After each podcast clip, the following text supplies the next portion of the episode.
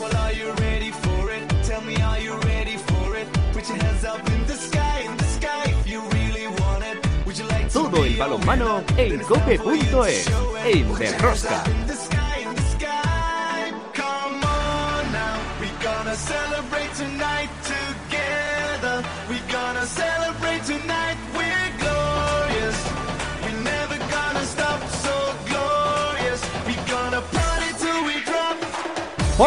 Ya estamos aquí otra semana más con todos vosotros. ¿Qué tal estáis todos, amantes del balonmano, seguidores de Rosca? Se terminó la Liga Sobal 2021. Bueno, aunque quedan dos partidos sueltos aplazados por disputar esta semana, cosa que me parece impresentable una vez finalizada la competición. Eso sí, tenemos este fin de semana fechas para disputar ese torneo de la galleta, la Copa Sobal, que no sirve absolutamente para nada deportivamente, salvo para que el organizador gane un dinerito. Descienden de la Liga Sobal a la División de Honor Plata, Balonmano Guadalajara, Puerto Sagunto, Villaranda y Cisne, el Vidasoa subcampeón, Logroño tercero y a la espera del Granoller. Si el Granoller gana tres puntos en los dos partidos aplazados que le quedan, se mete en Europa.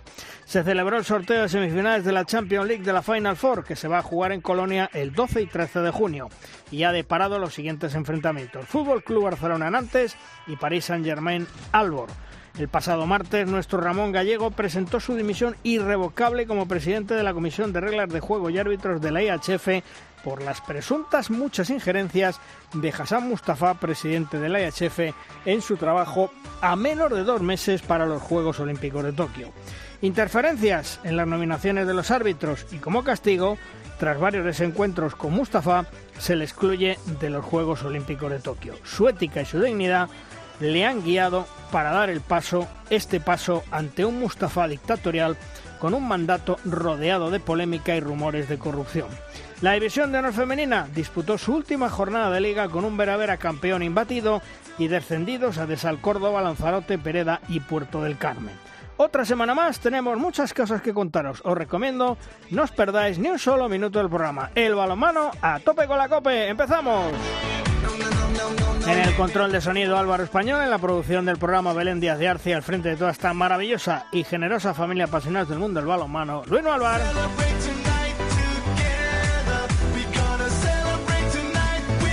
En Cope Valladolid, Juan Carlos Amón. Hola, Juan Carlos. ¿Qué tal? Muy buenas. Y aquí en los estudios centrales, Emilio Orbojo. Hola, Emilio. Hola, buenos días. Y como tú apuntabas, el Guadalajara completó el cuarteto de equipos que tienen que irse a La Plata, eh, un histórico que, bueno, habrá que desearle que vuelva por sus fueros. Y lo que tú comentas, no tiene mucho pase el jugar partidos cuando la competición ha terminado y, bueno, pudo ser peor porque el Guadalajara se acabó condenando pero el Granollers todavía tiene su opción de entrar en Europa y eso, digamos que en seco y sin competición por delante, pues canta un poco.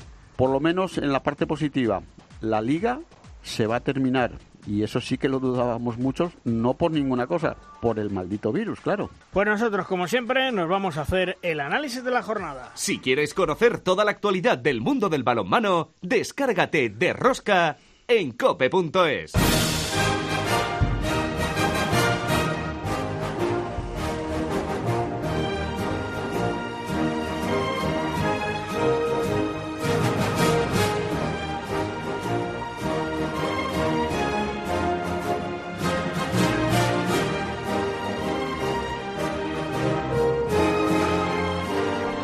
nuestra primera tertulia, la tertulia que denominamos Los Magníficos, hoy contamos con Rubén Garabaya. Hola Rubén, ¿qué tal? Muy buenas. Hola, ¿qué tal Luis? Bueno, eh, Balonmano Logroño se termina ganando, tercer puesto, dejando buen sabor y a la espera de saber si vais a poder estar o, o no en Europa el año que viene, ¿no?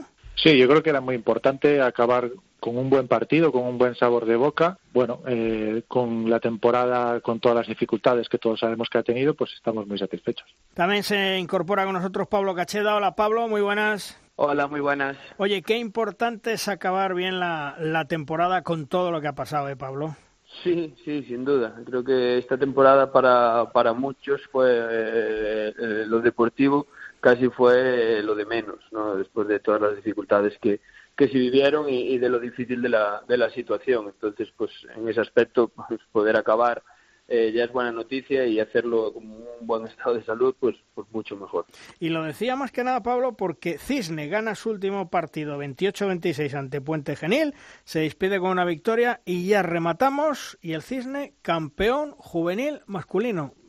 bueno, mejor imposible, ¿no? Bueno, creo que, que para el club es eh, incluso más, más importante por el trabajo que, que lleva muchos años realizando en, la base, pues probablemente sea más importante o, por lo menos le haya, le haya gustado mucho más al presidente el, el campeonato de, de, España de los chavales que el ascenso probablemente a Sobal del año pasado. Y, creo que es muy meritorio por el, por el gran esfuerzo y el gran trabajo que hacen con la base y llevan haciendo pues ya muchos años.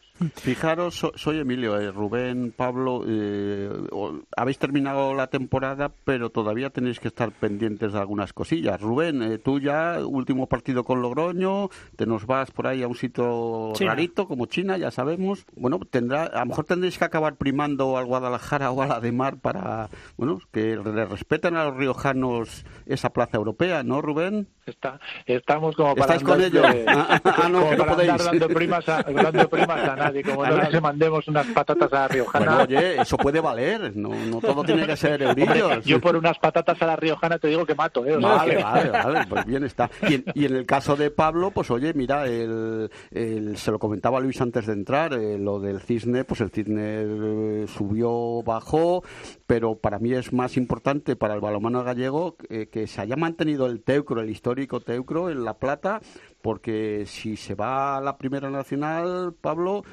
la cosa peligraba un poco, porque sabes lo que es el ir cuesta abajo y contra el viento, y si no, se lo pregunten a la Academia Octavio, ¿eh? Sí, sí, sin duda. Yo creo que para ellos era era súper importante. De hecho, pues ya incluso a nivel económico, pues eh, eh, con, con, los problemas que, que tienen, eh, no creo que fuese soportable la, la deuda que, que, arrastran de años anteriores eh, con jugar en, en primera, en primera nacional. Claro. Entonces, eh, desde luego que para ellos era era muy importante para, para el club fundamentalmente y después también pues para para el balonmano gallego y, y, de la provincia de Pontevedra que, que bueno pues mantiene ahí su, unos equipos eh, nosotros no que, hemos descendido pero por lo menos mantienen muchos equipos en entre división de honor plata y, y, Asobal. Comentarnos así digamos en petit comité. Todos decimos que bueno que afortunadamente se ha podido completar está a punto de completarse la temporada pese a todas las dificultades. Rubén Pablo decídnoslo sinceramente pensabais que esto iba a poder acabarse o, o teníais como yo a lo mejor serias dudas eh, Rubén, por ejemplo. Yo tengo que ser sincero, yo ¿Sí? dudaba muchísimo. Al inicio de temporada yo vamos, eh, tenía clarísimo que se suspendería. Yo creía que se suspendería la competición. Me ha parecido milagroso que hayamos llegado donde hemos llegado.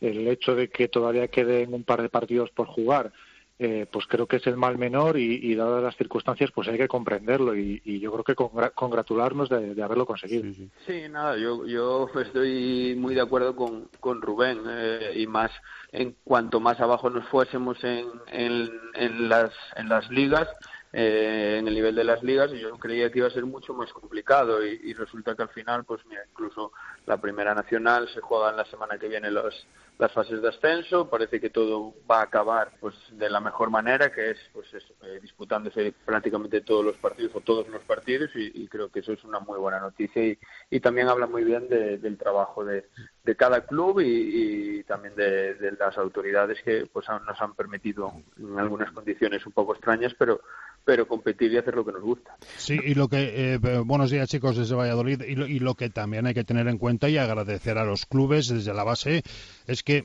aunque no se pudo celebrar el Campeonato de España de Selecciones Autonómicas en Navidad, eh, sí se van a poder celebrar los Campeonatos de España de Club, lo que multiplica el milagro, ¿eh? Sí, sí, no, no, es un, es un, como decimos todos, eh, ha sido un milagro, pero conseguido. Por lo menos, mira, ya no tenemos que mirar para atrás esta temporada, después de todo lo que ha pasado, y yo como Rubén, yo pensaba que esto no acabábamos. ¿eh? Eh, Rubén, mm, el Guadalajara se ha condenado el solo, eh, un empate que no le sirve para nada, inclusive estuvo a punto de perder, descenso, muchas dudas de futuro, yo creo que ya puede ser el, el adiós definitivo de, de José Jaumbrados, ¿no? Pues no lo sé, no lo sé. Espero que no, porque al final, eh, a pesar de, de, su edad, es joven como persona, pero eh, mayor como deportista. A pesar de eso, eh, sigue manteniendo un nivel eh, excepcional. Entonces, eh, bueno, estoy seguro de que si le apetece seguirá seguirá compitiendo si si las condiciones se dan es una pena eh, que haya descendido Guadalajara, pero bueno, el deporte es así y, alguien tiene que hacerlo. Pablo, eh, cuando los equipos descienden, sobre todo los de los de Liga Sobal, si no tienen, digamos, una base importante, pues como puede ser Puerto de Sagunto, como puede ser el mismo Cisne o Villaranda, eh, puede existir la posibilidad, depende del, del problema económico que tenga, de la desaparición, ¿no? Es una cosa que está planeando y que se está hablando en las últimas horas sobre el Guadalajara. Sí, sí, es algo que, que yo también pues he, podido escuchar y, está claro que si un proyecto se, se sustenta en pues un patrocinador o algún patrocinador que, que lo que le interesa es eh, jugar en Asobal y, eso pues también ha llevado, si va acompañado de, de, alguna deuda, que no sé si es el caso de, de Guadalajara o con algún problema financiero, pues claro que eh, después eh, vender el proyecto en, plata pues les puede resultar más complicado y, llegar a esa situación. Hombre, yo espero que no, porque bueno, creo que los clubes es lo mejor que, que pueden, o sea, lo peor que le puede pasar es, es desaparecer y, perder la, historia que, que hayan tenido y, y, entonces espero que Guadalajara pueda pueda subsistir en, en División de Honor Plata y hacer un proyecto para para volver a, a Sobal porque creo que también sería bueno para el balonmano y para el nivel de la, de la división de Honor Plata.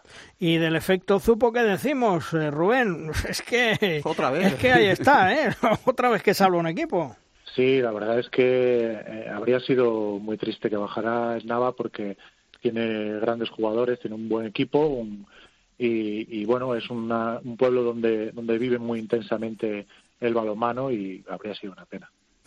Y, y, respecto al Barcelona, Pablo, mmm, se cierra un ciclo importante con jugadores, con cuerpo técnico. No sé si es eh, un poco incógnita de cara al futuro lo que puede pasar en la sección. Bueno, hombre, yo creo que la sección de, del Barça de balonmano es eh, de las más importantes que tiene que tiene el club, pues por su historia, ¿no? Entonces, eh, bueno, eh, ahora con el cambio de en la en la dirección del del club en la entrada de, del nuevo presidente y ha habido ahí una pequeña revolución, pero bueno, eh, sus motivos tendrá y, y, por alguna razón lo hará, pero estoy seguro de que Barça va a seguir siendo el Barça y, y va a seguir teniendo equipo para competir y para pelear por, por todo como está haciendo y como lleva haciendo tantos años.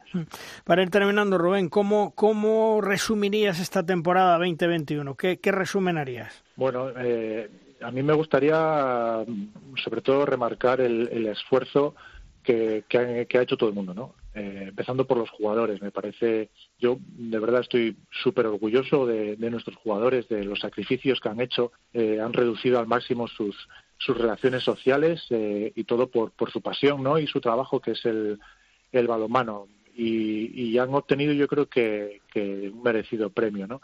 Es, y, y, sobre todo pues con muchas ganas también de, de, olvidar esa temporada y que la próxima temporada sea lo suficientemente normal como para que nos haga olvidarla pronto. ¿Y tú, Pablo, qué, qué resumen harías de esta Liga 2021? Bueno, pues, pues eso, una liga muy dura, eh, que, que, como dice Rubén, con, con mucho sacrificio por parte de, mucha gente para que se pudiese acabar, pero, pero bueno, en el caso particular de, de nuestro club también muy bonita porque después de, de 30 años volvíamos a, a, la categoría. Entonces, pues bueno, la hemos disfrutado también, pero, pero sí es verdad que, que eso que ha sido muy dura y, y, se ha hecho bastante larga. Pues Rubén, que tú ya coges las maletas para sí, China, sí, ¿no? Ya. Te vas ya, ¿no?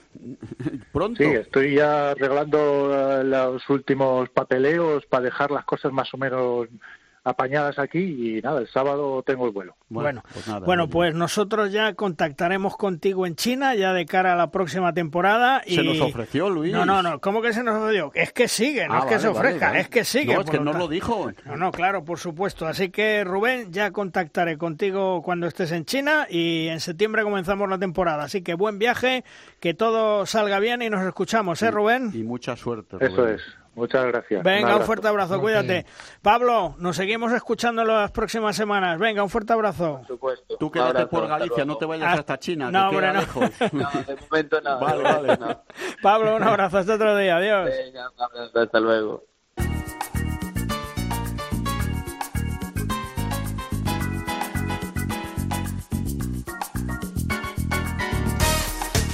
La clasificación de la División de Honor Femenina ya concluyó, ya terminó la liga en la División de Honor Femenina con estos últimos resultados. Veravera 36, Granoller 30, Atlético Guardés 26, Liberal con 19, Aula Alimentos de Valladolid 38, Rocasa Gran Canaria 32, Rincón Fertilidad Málaga 25, Elche 26 y con una clasificación líder campeón el Superamara Vera Vera que recibió su trofeo, segundo el Atlético Guardés con 19, con 15 Rocasa Gran Canaria, 13 Aula Alimentos de Valladolid, 12 Elche, 12 Granoller, 10 Rincón Fertilidad Málaga y cierra Liberón Gijón con 4 puntos. En cuanto a la permanencia, Lanzarote 21, Adesal Córdoba 21, Puerto del Carmen 23, Porriño 30, Pereda 27, Morvedre 31, que consigue la salvación, y Zuazo 28, Salud Tenerife 25. Se mantienen en la división de honor femenina Porriño,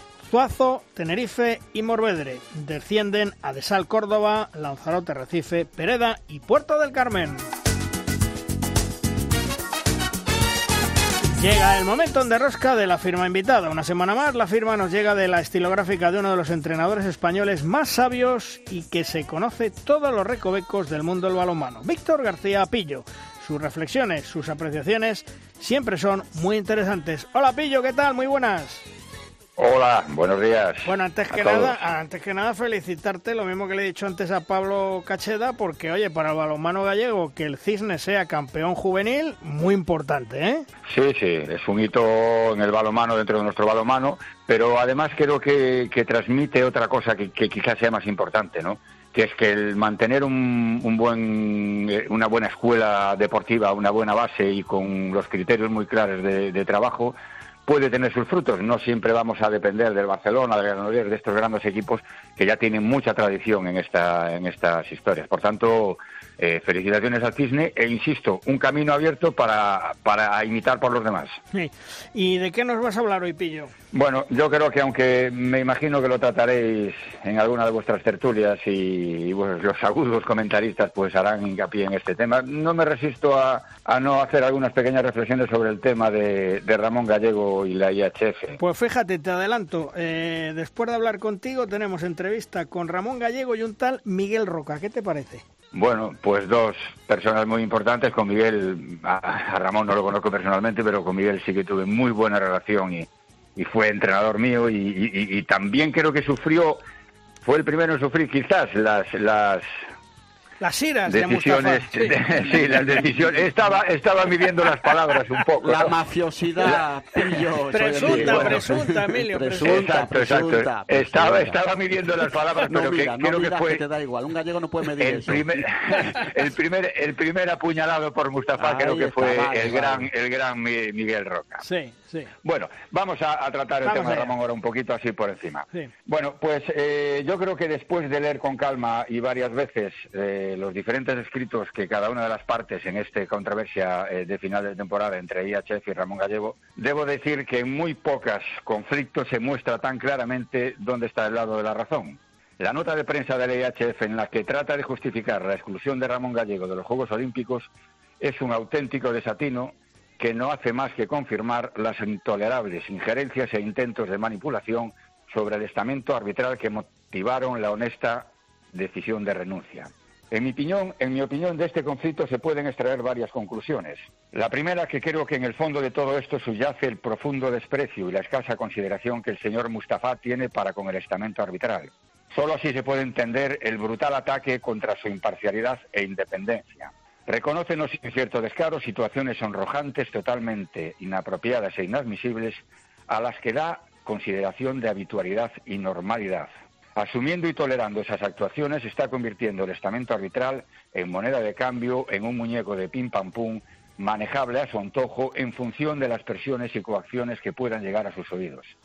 Sí, sí, esto no es opinión, eso está reconocido por la propia IHF cuando afirma en su, en su escrito de contestación a la renuncia de Ramón Gallego, que su decisión de excluirlo de los Juegos deriva directamente, eh, hay que leerlo para dar crédito, eh, deriva directamente de las protestas formuladas por el presidente de una federación nacional, por el público y los voluntarios del último mundial, por los invitados del Palco Vic de no sé qué partido e incluso parece insinuar de las críticas de nuestro ministro de Deporte. Ni la prodigiosamente de mi paisano Valle podría idear semejante esperpento. Pero es que aún más, siguiendo leyendo el, mencionado escrito, el rosario de desatinos continúa.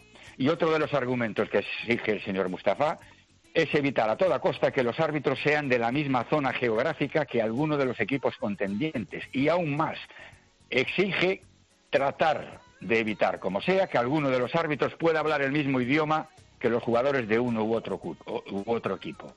De la calidad, la capacidad, la preparación, ya si acaso hablamos más adelante. Ahora es objetivo prioritario no enfadar a los presidentes de federación, a los voluntarios, a los invitados de la zona VIP y que árbitros y jugadores no hablen el mismo idioma. Realmente escandaloso. Y como segunda conclusión, creo que estos hechos implican una vuelta al pasado, a un pasado que ya queríamos superado. Un retroceso de muchos años a épocas de corruptelas y presiones de federaciones nacionales y organismos políticos, con la connivencia de los dirigentes, de aquellos dirigentes que, como la actual de la IHF, ponían bajo mínimos la consideración y el prestigio no solo de los árbitros, sino de todo el balonmano. Los que ya peinamos cábanas fuimos testigos de situaciones aberrantes en épocas pasadas. A bote pronto se me vienen tres a la cabeza. La primera, una denuncia de los árbitros daneses de un soborno por 30.000 euros en un partido clasificatorio del Mundial del 2008. Con anterioridad, en el 2006, dos árbitros alemanes detenidos en el aeropuerto de Moscú con 50.000 euros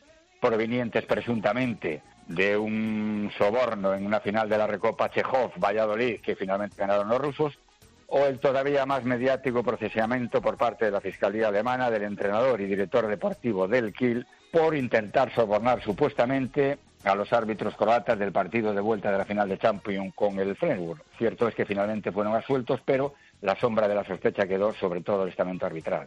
Tercera conclusión que a mi juicio se desprende de todo esto, que el señor Mustafa ha vulnerado un principio básico de todo dirigente y gestor de grupo, cuál es el de defender y proteger a los suyos públicamente, pase lo que pase y le pese a quien le pese. Lógicamente, esto sin menoscabo de las actuaciones internas que puedan producirse en el caso de que procediesen.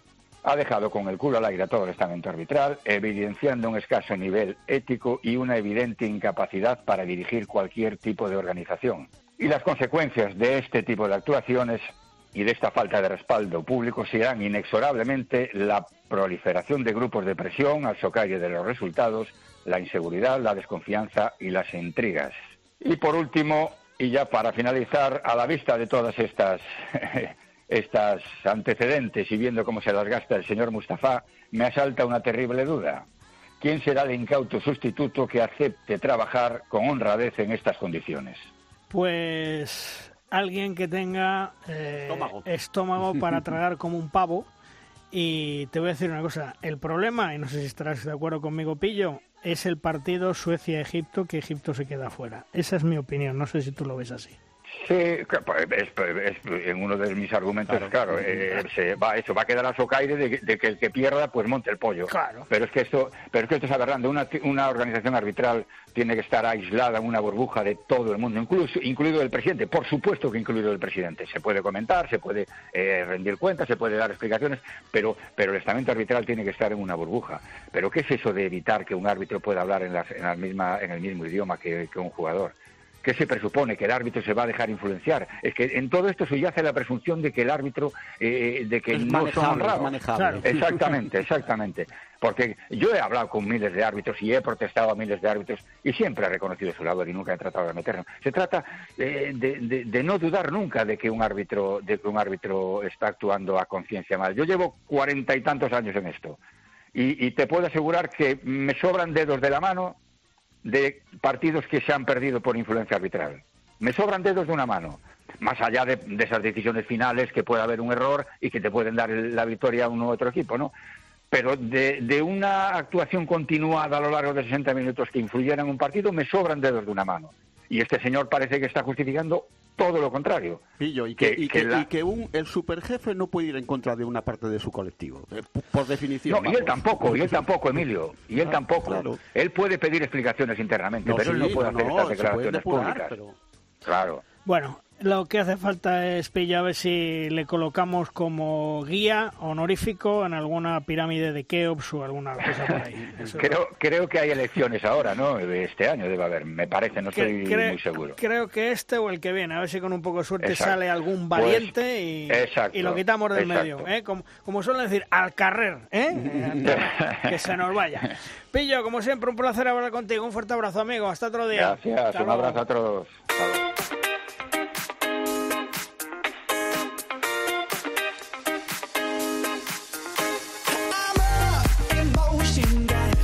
El pasado martes 25 de mayo, nuestro Ramón Gallego ha presentado su dimisión irrevocable como presidente de la Comisión de Reglas de Juego y Árbitros de la IHF por esas eh, presuntas injerencias de Hassan Mustafa, presidente de la IHF, en su trabajo a menos de dos meses para los Juegos Olímpicos de Tokio. Interferencias en las nominaciones de los árbitros y como castigo, porque ha sido malo, tras varios desencuentros con Mustafa, se le excluye de los Juegos Olímpicos de Tokio. Toda una vida dedicada al arbitraje y ha dicho basta. Su ética, su dignidad le han guiado para dar este paso. Hola Ramón, amigo, ¿qué tal? Muy buenas. ¿Qué tal Luis? Buenos días. Bueno, oye, ¿qué, ha pasado realmente Ramón para que tomes esta decisión? ¿Has tenido que aguantar mucho y ya has dicho, hasta aquí hemos llegado?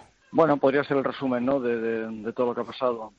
En los últimos cuatro años, eh, bueno, todo el mundo sabe que la relación con, o trabajar con, con el presidente de la EHF es realmente difícil, muy, muy difícil. Eh, digamos que él ya me conocía de antes, porque llevaba muchos años en la IHF, en la comisión arbitral o en otras funciones, en todo el mundo y preparando una nueva generación de árbitros con un nuevo estilo y demás, sin, sin tener la, la máxima, el máximo poder o máximas decisiones arbitrales. Por lo tanto, él, ya lo sabía. Y bueno, a partir de tener las, digamos, la máxima responsabilidad del arbitraje mundial, bueno, ya vi que, era difícil, muy difícil. Pero bueno, fuimos eh, eh, navegando, por decirlo de alguna forma, sorteando dificultades y, bueno, como decían algunos de mis colaboradores, bueno, si estamos obteniendo el 80-85% de lo que queremos, bueno, vamos a intentarlo. Pero bueno, todo tiene un límite y el límite se rebasó hace unas semanas. Hmm. Tú ya dijiste eh, en una entrevista que tuvimos hace semanas que presiones no aguantabas. Eh, evidentemente han sido cuatro años difíciles. Difícil trabajar con un presidente que es ordeno y mando. Bueno, tiene su propio estilo y no, es una cosa desconocida. ¿eh? Todo el mundo que tiene una cierta relación con la IHF y digo de federaciones continentales, nacionales, eh, clubes, entrenadores, todo el mundo lo conoce, todo el mundo lo sabe. Por lo tanto, eh, no es una sorpresa. Mm. Eh, ¿Por qué ahora se saca de la manga que los árbitros no piten a las elecciones de la misma zona geográfica? Porque eso no está en el reglamento, Ramón. No, no, eh, pero es que no, nunca, hasta antes de ese famoso partido Suecia-Egipto, nunca a mí me había dicho nada de eso. Otras discusiones sí hemos tenido, la tontería de la tontería no, algo grave que es no poder nominar más de una pareja para un para un gran evento cuando realmente tienen que ir simplemente los mejores. Todo eso sí lo habíamos eh, muchas veces discutido y peleado y demás, pero eso es, eso es la primera vez que, lo escucho y se lo saco de la manga a partir de ese, de ese partido Suecia-Egipto con árbitros noruegos perfectamente contrastados, de élite, su segundo mundial, etcétera, etcétera. Es decir, que podemos decir, Ramón, que el partido Suecia-Egipto del mundial y la derrota de Egipto marcó un antes y un después.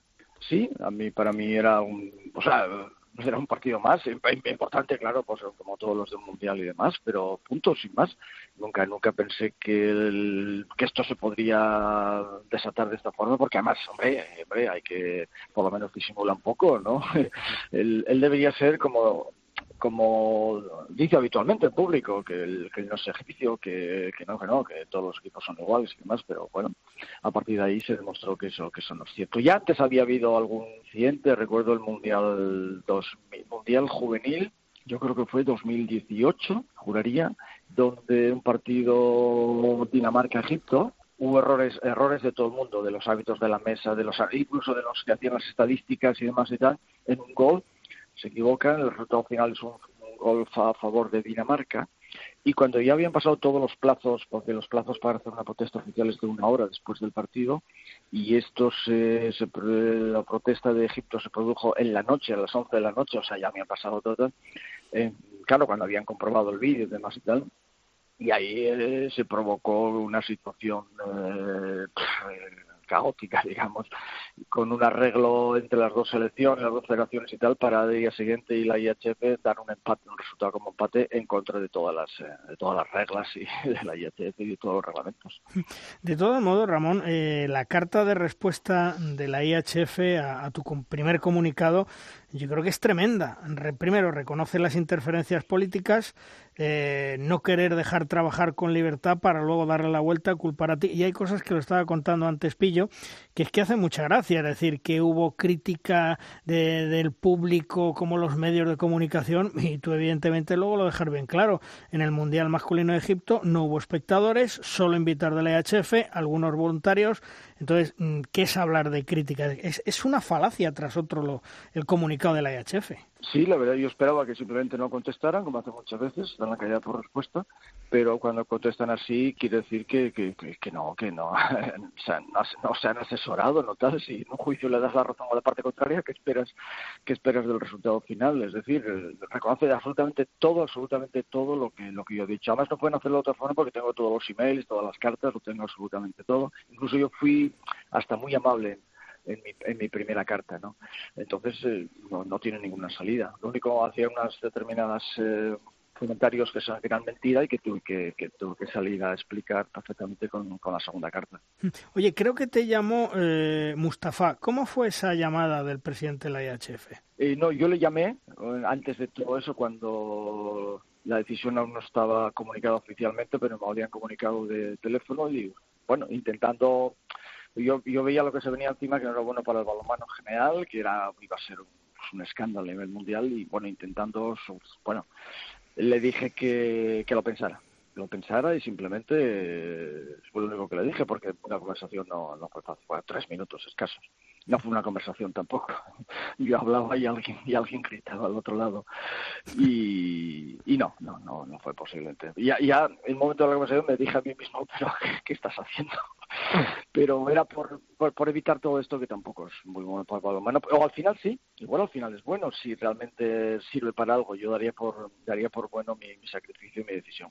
Oye, y en la lista de los árbitros eh, no la dio válida, excluyó otra vez a la pareja española eh, Ignacio García Serradí y Andreu Marín, que ya te hizo lo mismo en el pasado Mundial de Egipto, lo que pasa es que como hubo coronavirus al final entraron, pero eh, es, es una obcecación de este hombre. Sí, pero no, no por ellos concretamente, no sé, no sé por qué. Además, cuando hablo, fíjate que habla en la carta de, que las nominaciones habituales para el Mundial deberían reflejar la, la diversidad de países y de naciones y demás, o sea, como si fuera por, por sorteo uno de cada país o no sé qué, pues absolutamente en contra de eso se puede hacer como hacemos normalmente en mundial juvenil, en torneos internacionales y demás, para educar y dar oportunidades a gente joven de, de muchos países, ¿no? No, no, no, no no potentes en el balonmano, pero no en un mundial donde cualquier equipo nacional está esperando los mejores hábitos del mundo, están los mejores jugadores, los mejores entrenadores, normalmente tienen que estar los mejores hábitos. ¿Qué más me da?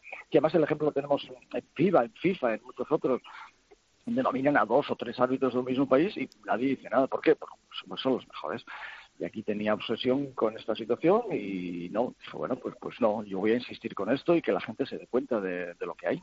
Pero ahora, Luis, eh, ¿qué tal Ramón desde Valladolid? Un saludo, buenos días. A mí me queda, a, mí me queda la duda, o se me genera la duda, mejor dicho, de si las injerencias de este señor desde su puesto eh, se han destapado al nivel del colectivo arbitral, ¿en qué más parámetros, en qué más planos ha podido meter Baza? ¿En los sorteos, en las clasificaciones? Eh, ¿En qué más, qué más va a poder salir cuando este señor deje eh, la organización y haya alguien que abra cajones y levante alfombras? Es, una reflexión en voz alta, ¿eh? no, no, no, es, no es una pregunta, pero es que me, me, estoy, me estoy quedando absolutamente anonadado con que se llegue a ese nivel de injerencia. Claro, ahora mismo la puerta está abierta a pensar cualquier cosa, ¿no? Ya todo lo que dices, pues no sé, se me escapa de mis responsabilidades, obviamente. Eh, para mí es suficiente con aclarar, como he aclarado, que durante, durante estos cuatro años, y creo que los anteriores, a medida que yo he podido, estos cuatro años últimos, seguro, la honestidad arbitral está por encima de todo y ningún partido de un mundial de cualquier categoría pues, no se puede decir que, que, haya sido decisivo por culpa de una actuación arbitral negligente, no, no, en absoluto. Errores técnicos, todos, como el cepillo, para eso trabajamos, para eso intentamos, eh, para eso trabajamos 25 horas diarias, incluso fuera del Mundial, pero de lo demás nada. El resto, bueno, claro, cuando sabes cómo es la situación, lógicamente empiezas a pensar a cualquier cosa. Ramón, claro, es, que, a mí se me ocurre, perdón Emilio, a mí se me ocurre rápidamente que eh, haya subastado la serie, las sedes de los mundiales de los últimos años. Por ejemplo, por ejemplo. Mm, ya, ya, ya.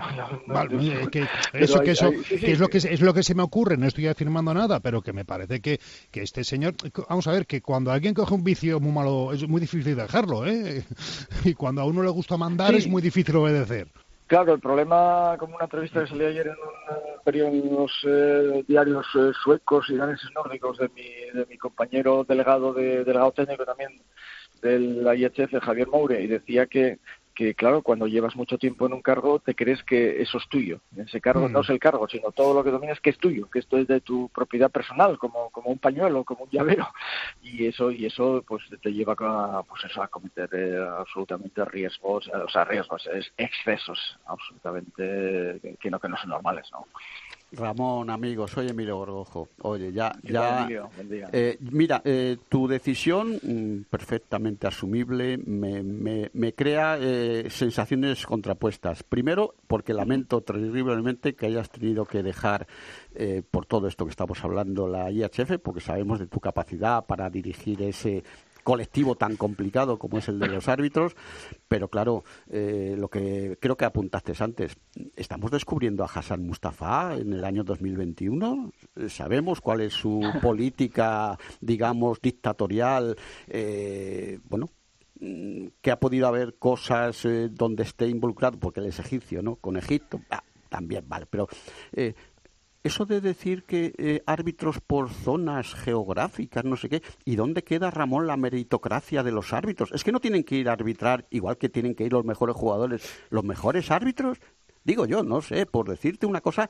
Y además, mira, el latinajo nos viene al pelo. Eso de que eh, eh, cuando das una explicación que nadie te ha pedido es porque te estás acusando a ti mismo. Lo del acusatio manifesta, ¿entiendes? Excusatio no, petita, acusatio manifiesta. Se ve que estudiaste latín. Yo es que como llevo más años ya me he olvidado. Eh, Ramón, descubrimos a Hassan Mustafa a estas alturas. Lo que yo no, entiendo es por qué has estado tanto tiempo Vamos a ver, yo creo que el planteamiento es erróneo. Es decir, no descubrimos a Hassan Mustafa. Lo que sí hemos descubierto es que hay alguien que ha tenido los suficientes eh, pelenguendengues de hacerle frente y decir, señor, esto no es así y esto no es así, así, así, y ha tirado de la manta. No, es que descubramos a, Luis, no, no, no, lo estamos descubriendo. Es irónico, no lo descubrimos, estamos, actualizando. Estamos descubriendo hasta qué ¿Hasta punto dónde llega su hasta dónde puede llegar, hasta eh, dónde es capaz de llegar. Hasta qué punto puede llegar es inescrutable. Es decir, Ramón es eh, una persona prudente y una persona, como dice él, generosa. Pero yo creo que si se hablase de todo lo que hace, nos daría para siete programas. Eh, mirad, eh, no soy yo soy el último caso, el penúltimo, perdón, pero durante los últimos, no sé, eh, ocho, diez, doce años, ha habido un montón de gente que se ha ido en silencio o a los que ha expulsado simplemente y no han dicho nada y se han ido. Gente valiosísima de los más altos cargos posibles. Entonces, bueno, pues el efecto de todo eso lo conocíamos internamente, pero no era, era desconocido del, del gran público, por decirlo de alguna forma. Eh, lo que pasa es que en mi caso yo no podía irme en silencio porque si no mis hábitos quedaban, los hábitos IHF y por extensión a todos los demás hábitos de todos los deportes quedaban a los pies de los caballos y yo no podía hacer eso. No, y que, tu, y que tu renuncia, Ramón, sirva para que esto lleve a alguna cosa buena, porque si te vas en silencio, pues eh, le estás avalando que siga haciendo estas cosas, por lo menos que la gente se entere, ¿no? Eh, exactamente, por eso te digo que no soy el penúltimo, pero ha habido muchos otros con mm. rangos tan altos como el mío o mucho más altos, ¿eh? ¿de acuerdo? Sobre todo toda aquella persona que él pensaba que o no le seguía el ritmo y demás, o que podría ser un rival futuro. Mm. o sea, no soy, eh, el, no soy el único. Ramón, muchos mensajes de apoyo mm, de los árbitros y se habla que después de los Juegos Olímpicos, árbitros y delegados pueden abandonar la EHF en tu apoyo. ¿Sabes algo de esto que ha salido? Bueno, estas decisiones son eh, personales de cada, de cada uno. Sí te puedo decir que el, el 90% de los árbitros que están que van a estar nominados, que están nominados, el 90% me han escrito y me han eh, de tal, lo cual hace años no hubiera pasado por miedo. El 90% de los delegados también, es decir, más muchísima otra gente, incluso presidentes de federaciones nacionales y demás. Eh, a partir de ahí las decisiones son, son individuales. Hay gente que hay unos pocos que lo han dejado y ya veremos las decisiones que, toma cada uno después. ¿Y la Real Federación Española de Balonmano te ha mostrado su apoyo? ¿Te ha llamado Blázquez? ¿Permuy ha dado señales de vida o ha sido la caída por respuesta? Eh, el presidente Paco Blázquez me ha llamado, sí, el primer día inmediatamente. Hemos hablado un rato y tal igual. Bueno, bien, muy correcto, todo, todo perfecto y tal y cual. Eh, yo les diría en general que, que, que deberían defender el honor, el honor y la independencia y el gran trabajo de los cuatro árbitros españoles que ahora mismo están entre los mejores del mundo, sin ninguna duda, hasta para alguien que no sepa de esto y que el Hassan ha puesto en entredicho. No, no por mí, a mí que me olviden, ya me arreglo yo, pero los cuatro árbitros españoles merecen un clarísimo apoyo por parte de los estamentos deportivos españoles. ¿Qué, qué, imagen tiene Ramón eh, el balonmano en el Comité Olímpico Internacional? Porque un amigo mío me decía hace pocos días, a raíz de lo tuyo, que en el COI parece que no se tiene muy buena imagen, precisamente por, por Hassan Mustafa, y que hasta pudiera peligrar la participación en el futuro del balonmano como deporte olímpico. ¿Qué, imagen tenemos? Bueno, espero que la participación del balonmano, que el balonmano esté separado de, de una persona en concreto. Ojalá en el futuro, ojalá. ¿eh? No, no, no tiene que ver una cosa con otra los para estar mantenerse en el, en el, en el programa olímpico no tiene que depender de una persona pero te puede influir lógicamente.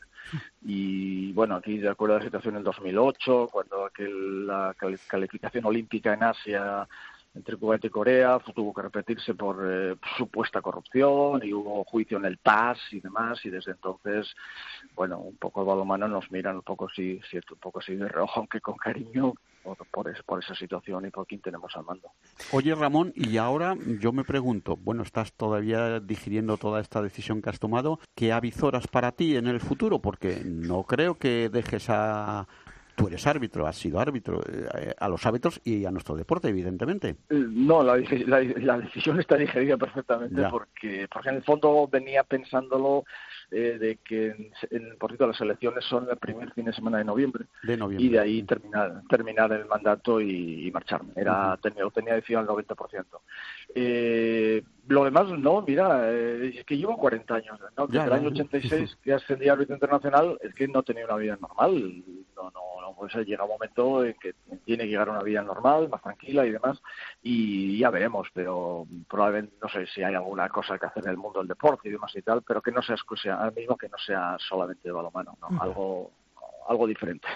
Y, la, duda que tiene la gente, Ramón, mm, ¿esto nos va a perjudicar como venganza en los arbitrajes futuros a nuestras elecciones en los Juegos Olímpicos y Mundiales o, no tiene nada que ver? No, no, no, no, no. Lo que los árbitros en los Juegos Olímpicos y demás, eh, por lo menos te hablo hasta ahora, hasta los Juegos Olímpicos van a ser absolutamente honestos como lo han sido hasta ahora.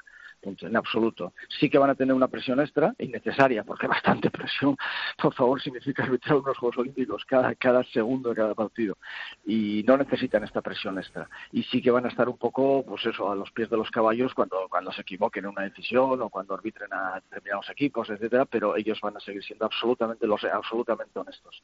Y no tiene por qué, no, no, ni a España ni a nadie, seguro, seguro. Eh, Ramón, eh, ¿sabemos de alguna pareja o algún árbitro que haya decidido mm, salirse por el, por el arcén y que haya decidido no acudir a la designación de los Juegos o van a ir los designados originalmente?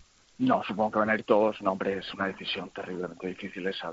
Para un árbitro estar en los Juegos Olímpicos es, es lo máximo de lo máximo, es la medalla de oro. Ya has ganado la medalla de oro que, que, gana, que gana un deportista.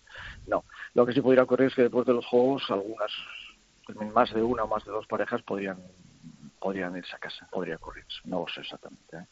Y ahora toda la preparación que tenías en marcha mm, se queda empantanada, evidentemente. Sí, lo peor, no sé, no sé cómo van a hacer, porque es fundamental, claro, ya está programado, ya está, estaríamos trabajando ya ahora mismo, esta semana, empezaría el trabajo extra antes, antes, y luego allí, y demás y tal. Eso, más, más todos los proyectos en los que participo, las nuevas reglas de juego, eh, y conmigo Tono Welling, que también lo ha dejado, que era mi mano derecha en, en la redacción y preparación de los, eh, del nuevo reglamento, pues, pues no sé qué va a pasar, los proyectos con Estados Unidos, con China, el proyecto que teníamos de nuevos árbitros, nuevos árbitros, exámenes en los cuatro continentes de aquí a, de aquí a diciembre. No sé, la verdad es que no sé, no sé qué va a pasar, no sé qué va a pasar, no sé. Lo importante, Ramón, es que nadie te puede decir que eres un corrupto, que eso es lo importante ¿eh? en estos momentos. bueno, eh, ya somos mayores para cambiar. Cuando somos viejecitos, cambiar el, cambiar el sistema de, pensar es difícil. Y si siempre lo he sido, y lo, lo he sido seguro, dentro y fuera del terreno de juego, eh, pues bueno, pues hay que, hay que seguir así hasta el final. No, no podría ir por la calle, no podría hablar con vosotros ahora mismo si hubiera una, dentro de mí mismo, una, una sombra de que algo no lo he hecho bien a, a propósito. Errores infinitos. Con cada error hay que aprender y eso yo creo que lo he intentado siempre. Pero no podría ir por la calle, no podría dormir si, no hubiera hecho esto, absolutamente seguro. De todas formas, Ramón, mm, cuando alguien deja un puesto tan importante y tan vital como el tuyo, por, eh, porque no puede permitir que, a su colectivo, a los que dirige, alguien que no es directamente el encargado de hacer esa supervisión, lo quiera imponer por el artículo 33, oye, esa decisión nos puede doler lo que yo te decía al principio, porque, bueno, pues perdemos un elemento importante y los árbitros pierden a un referente pero, pero no se puede aguantar. O sea, tragar carros y carretas eh, no es del siglo XXI, Ramón. No, no, en absoluto. Lo que pasa es que, eh, bueno, si no cambian las estructuras y demás, tenemos una federación internacional pues manejada con sistemas arcaicos, arcaicos. Y aunque tengas, y por desgracia, que tengas pues, excelentes personas ahí en distintas posiciones, si no pueden hacer su trabajo, pues no funciona.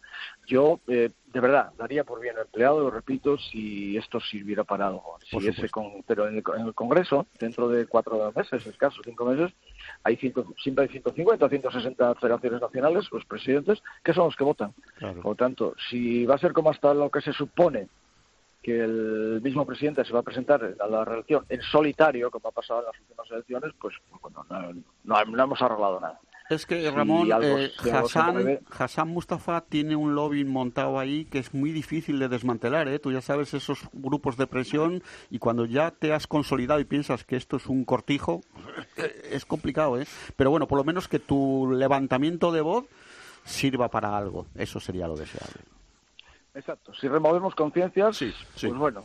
y hasta donde llegues. Uno y dos, exacto. Y punto número tal. Pero ya está fuera de mi mano. No, no, por supuesto, por supuesto. Tú, ya has hecho bastante o estás haciendo bastante. ¿Ha sido, ¿Ha sido, Ramón, una salida limpia o ha habido algún arrierito somos? No, no, no, no. Más, eh, ha sido una sorpresa para ellos. Ah, o sea, yo, cuando yo digo, digo un apartado de mi carga que me han tratado como un niño, sí, sí. pensaban que eh, hubo una llamada de su mano derecha dos días antes de que yo, cuando yo estaba esperando, había gente intentando solucionar esto, ¿eh? esos ocho o nueve días que yo me di de plazo, había muy poca gente, porque poca gente tiene acceso al presidente, intentando abrirle los ojos y decirle, dan un paso atrás y vamos a arreglar esto de otra forma, porque si no va a ser... Se nos lía, se nos lía. Sí, sí. Y no, no, la única manera que tuve era para decirme que esto no era un castigo, que esto no era nada, que yo podía seguir trabajando perfectamente como hasta ahora. Pero con lo que él te dijera. No, no, que yo decidía lo mío, que esto era como que me, han quitado. Hoy no tengo postre, me han quitado yogur. pero bueno, que yo. A tus años de, niño, ¿no? Sí. exactamente. Has, sido un niño malo y te quitan el postre, Ramón. Sí. Exactamente, exactamente. O sea, por eso te digo que para ellos esto no había ningún arreglo. Que me preguntabais, porque no, la sorpresa para ellos era que yo hubiera tomado esta decisión. Claro, ¿por qué? Porque eh, nadie la ha tomado, la gente se ha ido en silencio. Claro, yo no podía irme. Entonces, para ellos fue la sorpresa, pero no contaban con con esto en absoluto. Sí, sí, si Ramón ha sido el niño malo que se ha quedado sin postre, pero el problema es que aquí la travesura no la ha cometido el niño, la ha cometido el mayor. No, no, sí, no, sí. En fin, eh, el escándalo, como veis, eh, estábamos hablando con, con Ramón Gallego, nuevamente vuelve a saltar a esa Federación Internacional de Balonmano, bajo la presidencia del egipcio Hassan Mustafa un Ramón Gallego que, como habéis escuchado hace pues, unos minutos, eh, dimitido, ha dimitido, dimitió de todos sus cargos como máximo responsable de los árbitros y de las reglas de juego por la intromisión, injerencia e interferencia de su trabajo. Un hombre que conoce a la perfección la IHF y que durante muchos años ha trabajado en lo más alto y relevante en la IHF y que es eh, y ha sido un orgullo para el deporte español y para el balonmano. Es otro grande, nuestro gran Miguel Roca, que también tuvo que sufrir a este personaje de Hassan Mustafa. Hola Miguel, amigo, ¿qué tal? Muy buenas, ¿cómo estás? Muy bien, ahí escuchando un poquito a Ramón, con quien he estado en contacto en estos últimos días, y, y a ver si una piedrecita más en el camino sirve para encontrar una solución global. Ramón, ahí tienes a, nuestro buen amigo Miguel Roca. Salúdale, anda, salúdale. ¿Qué ¿Qué tal, Miguel? Buenos días. ¿Cuánto tiempo que no hablamos, eh? sí, hace pocas horas, pero bueno, ahí estamos. Sí, sí. Bueno, bueno pues eh, aparte de darte un abrazo, déjame deciros a todos que, que Miguel, aparte de un buen amigo desde hace siglos, por decirlo, él fue el culpable de que yo siguiera en la IHF en otras posiciones tras mi adiós al balonmano en los Juegos Olímpicos de sí. me dijo, Ramón, tómate tres o cuatro meses de descanso y te llamaré. Y me llamó hoy, a partir de ahí él apostó por mí y yo creo que se lo he devuelto con la medida de lo posible. No tengas ninguna duda, Ramón. Bueno, Ramón, pues eh, gracias por estar con nosotros. Eh, ojalá pueda seguir vinculado al mundo del balonmano y ya saber dónde estamos. Un fuerte abrazo, Ramón. Hasta otro día. Gracias. Un abrazo. Hasta luego. Un abrazo. Gracias. Hasta luego. Ramón. Eh, Miguel, mm, ¿qué te parece lo que le ha pasado a Ramón? Me imagino que no te sorprende porque lo has sufrido en tus propias carnes, ¿no?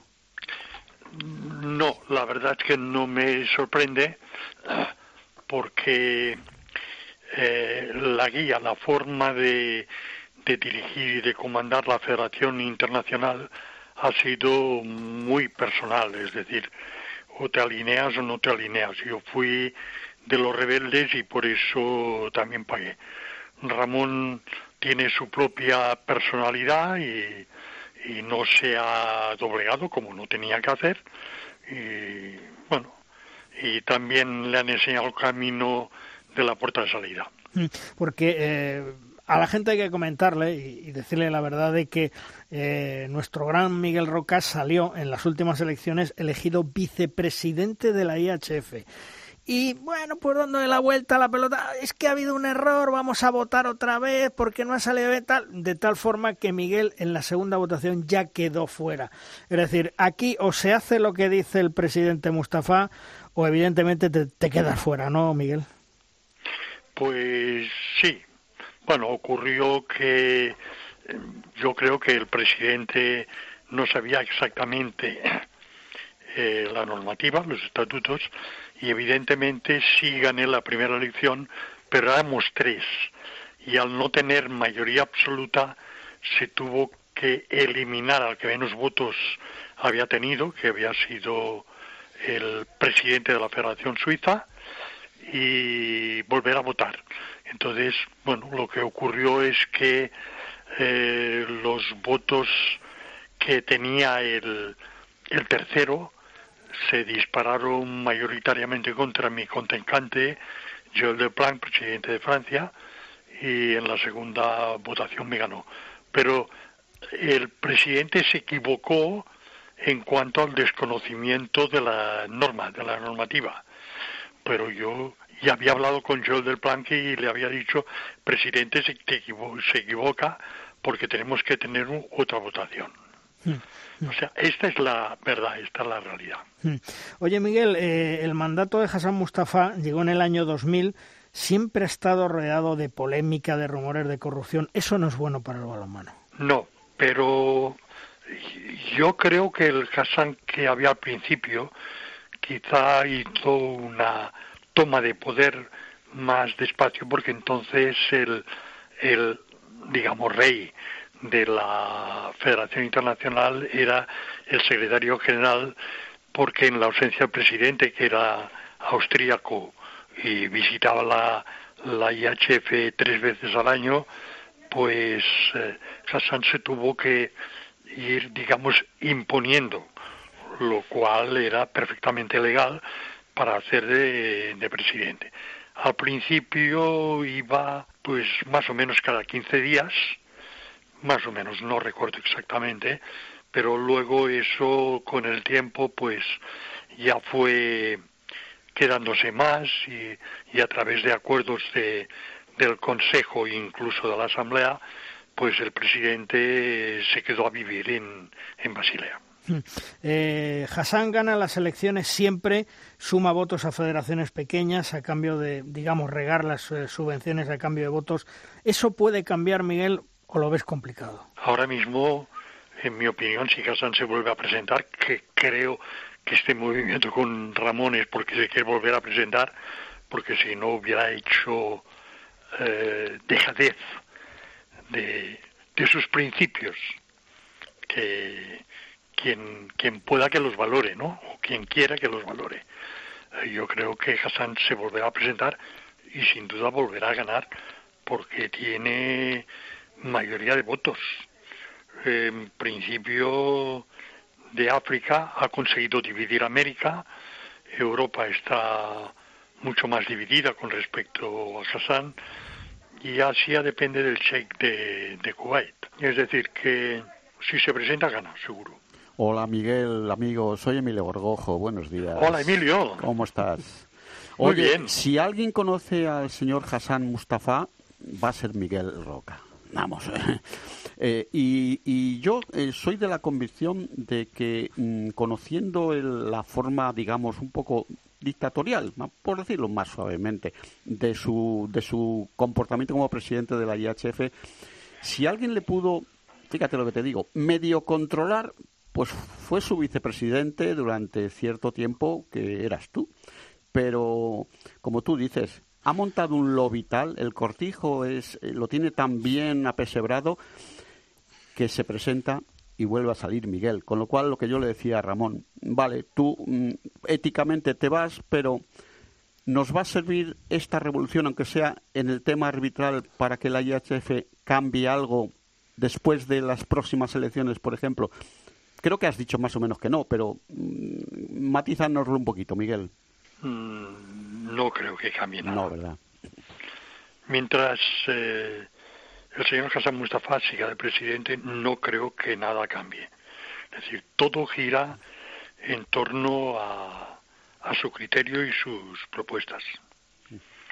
Yo me, me vanaglorio de que en tiempos Hassan perdió una votación en el Ejecutivo y la perdió por 3 a 2. Eran tiempos de Staffan Holkmis y su propuesta no era lógica yo le había argumentado antes que no la votaría y bueno, al final sumamos tres, pero es la única que ha perdido Hassan desde el año 2000. O sea que no te digo nada. Ahora mismo sus propuestas vienen refrendadas por unanimidad, lo cual no dice demasiado en favor de los compañeros que, que tiene en, tanto el Ejecutivo como el Consejo. Por eso te decía que si alguien pudo sujetar un poquito a un insujetable, permíteme el palabra, eh, Mustafa, pues pudiste ser tú en un momento determinado hasta que ya dijiste, pues es que aquí ya no, si me va a hacer trampas hasta en el solitario y la, y la baraja la pone él y la marca él, pues ya me contarás. Pues, pero lo que dices es muy triste, Miguel, porque si el balonmano va a seguir estando en estos mismos parámetros, eso lo comentábamos antes con Ramón. Para el balonmano a nivel internacional y a nivel, fíjate, del, del COI, por ejemplo, y estas cosas, es muy mala imagen, Miguel. Bueno, el, el Hassan Mustafa no tiene demasiados adictos en el, en el CIO. Y esto es, bueno, esto lo pude constatar, pero como yo sí tengo algún amigo en el CIO, lo puedo saber con, con total seguridad es un, un problema, digamos, que es de muy difícil solución.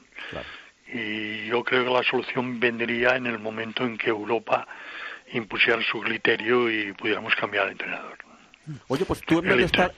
Pues Miguel... Tú el, entrenador, el dictador, el dictador exacto. Miguel, pues tú en vez de estar descansando, que me parece muy bien allí en Granollers, eh, pues oye, eh, intenta crear una cosita aquí en Europa, que tú eres un hombre con un, no sé, que tienes un peso específico grande, Oye, has hecho muchos servicios al balonmano, pero a lo mejor a lo mejor te quedaría uno y medio más, no sé, Miguel, tú verás. No, no estás para esas cosas. No, porque no, porque eh, esto en, en su día, hace tres años, dos, tres años, eh, estuvimos hablándolo un grupo, pero es que es que para ganar a Hassan se necesita eh, no voluntades.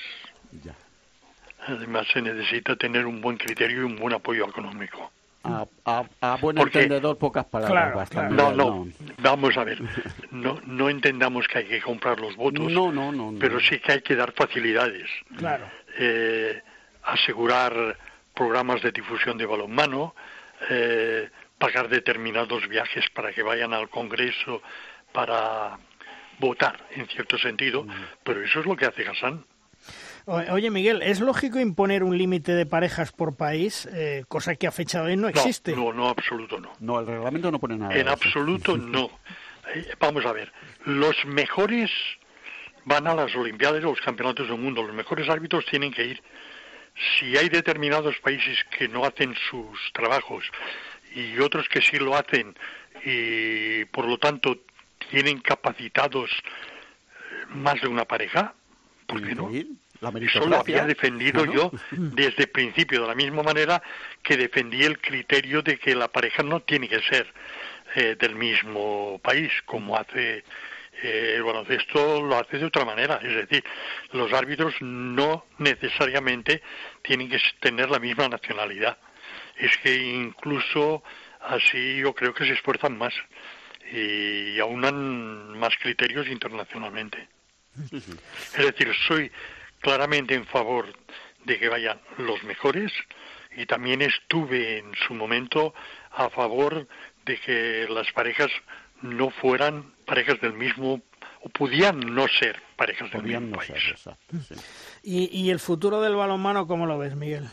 Bueno, depende de las próximas elecciones, depende mucho de Europa.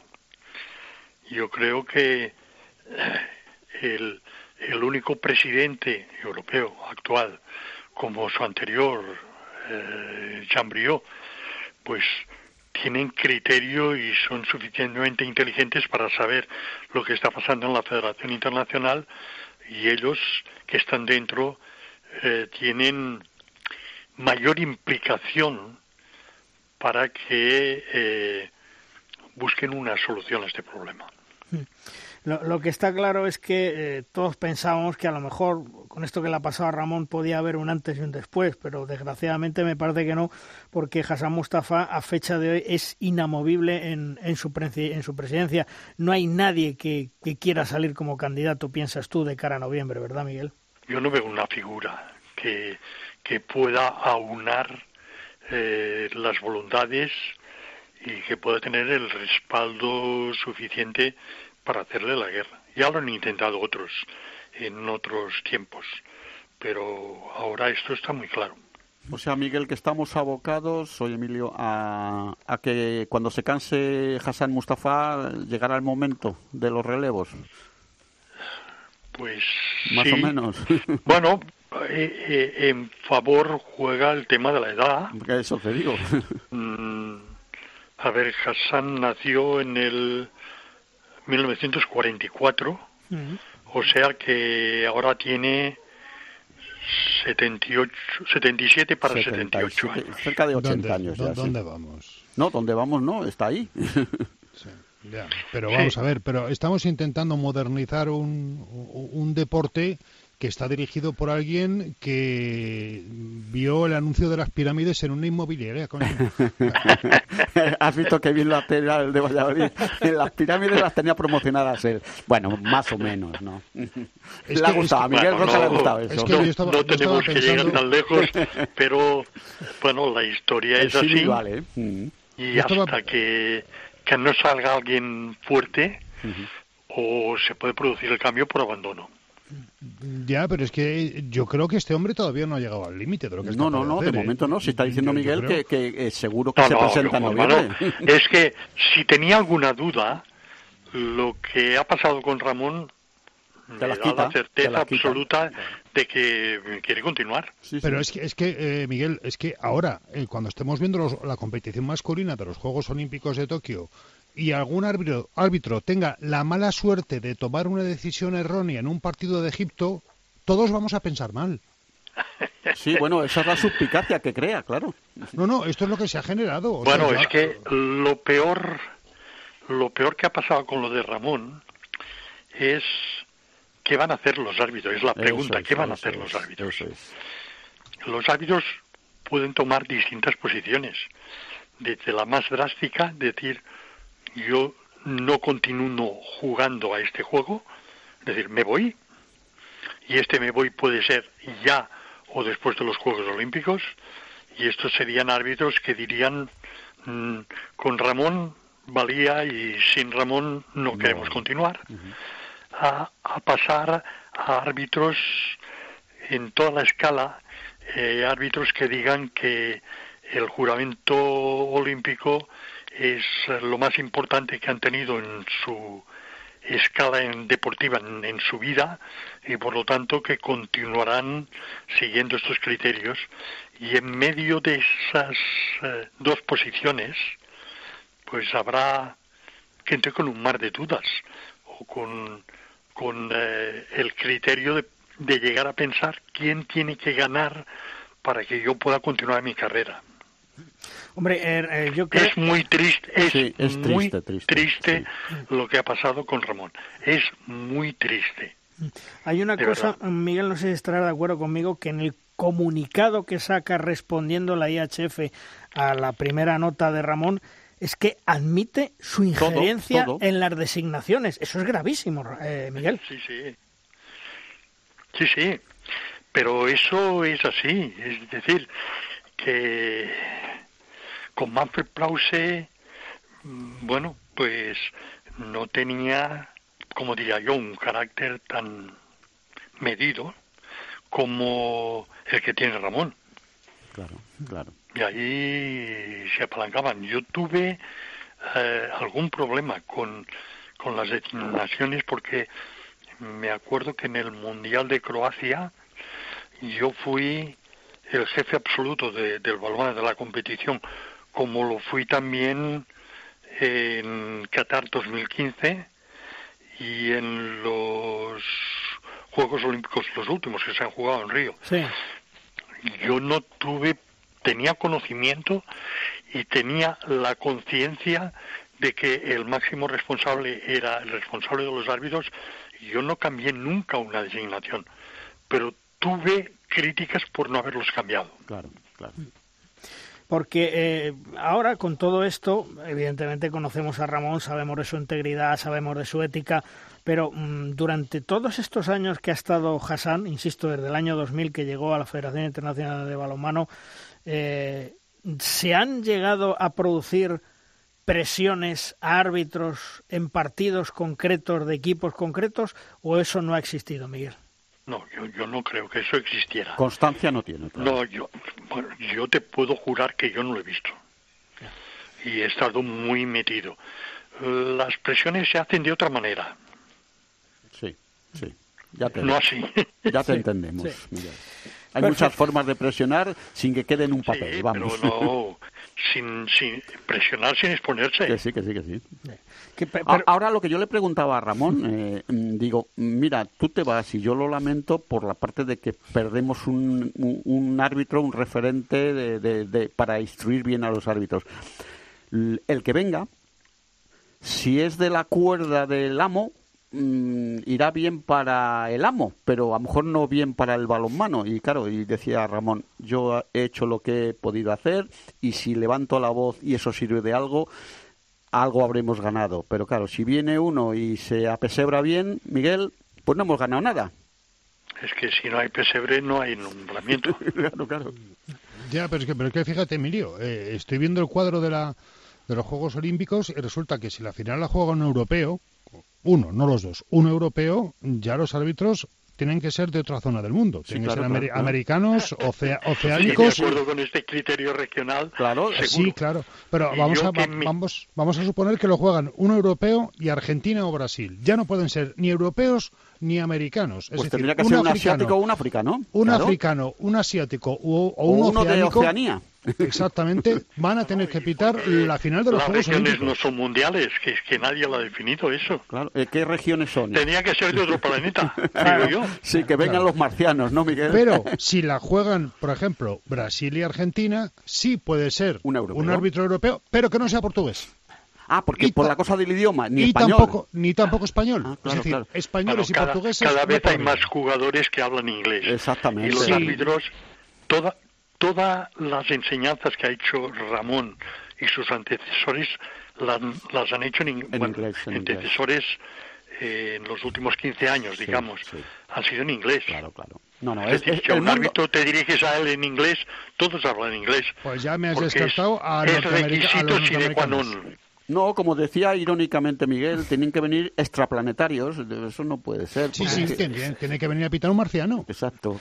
Mira, esto... eso, si me permitís, eso me recuerda mi etapa en Asobal, hmm. con mi guerra continua de que los árbitros no tenían pasaporte. Exacto. Porque los catalanes no podían pitar, porque los, los extremeños no podían pitar Extremadura, los es, que era imposible. un árbitro es un árbitro, es un juez. Miguel, Miguel, ¿cuántos partidos intersemanales Valladolid de Mar no pitó Monroy? Sí, claro. que era de aquí. Que era de aquí y no pasó nunca nada. O confías en los árbitros Exactamente. o Si un árbitro no es confiable, no lo nomines. Claro. Que no que échalo, digamos, con, con, buenas palabras, pero no puede continuar su carrera arbitral. Si van, van los mejores, sean de donde sean, punto. Y ya, punto final, no hay más. Fíjate, fíjate Miguel, has nombrado tu, tu asobal. Prefiero ni preguntarte, porque la opinión yo creo que íbamos a coincidir. Hay que ver quién la ha visto y quién le ve. ¿eh? Con lo que era asobal.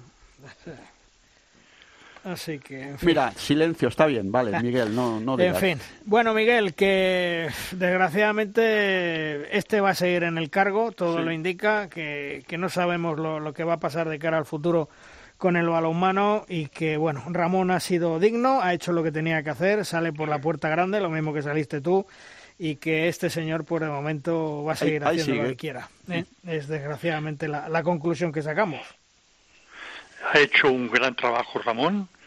Yo creo que ha sido el mejor eh, jefe de árbitros que han tenido en la IHF y no me puedo remontar más atrás de lo que yo conozco. Mm. Seguro, seguro. Miguel, que como siempre es un placer hablar contigo, que eres un libro abierto del mundo del balonmano, que sabes que te queremos, que te apreciamos y que te cuides mucho, Miguel. ¿eh? Cuídate, Miguel. Eso estoy intentando hacer. Inténtalo, pues inténtalo y consíguelo. y seguro que lo consigues. Miguel, un fuerte abrazo, amigo. Igualmente, un, abrazo. Un abrazo. Hasta, luego, Miguel. Adiós. Hasta luego. Adiós.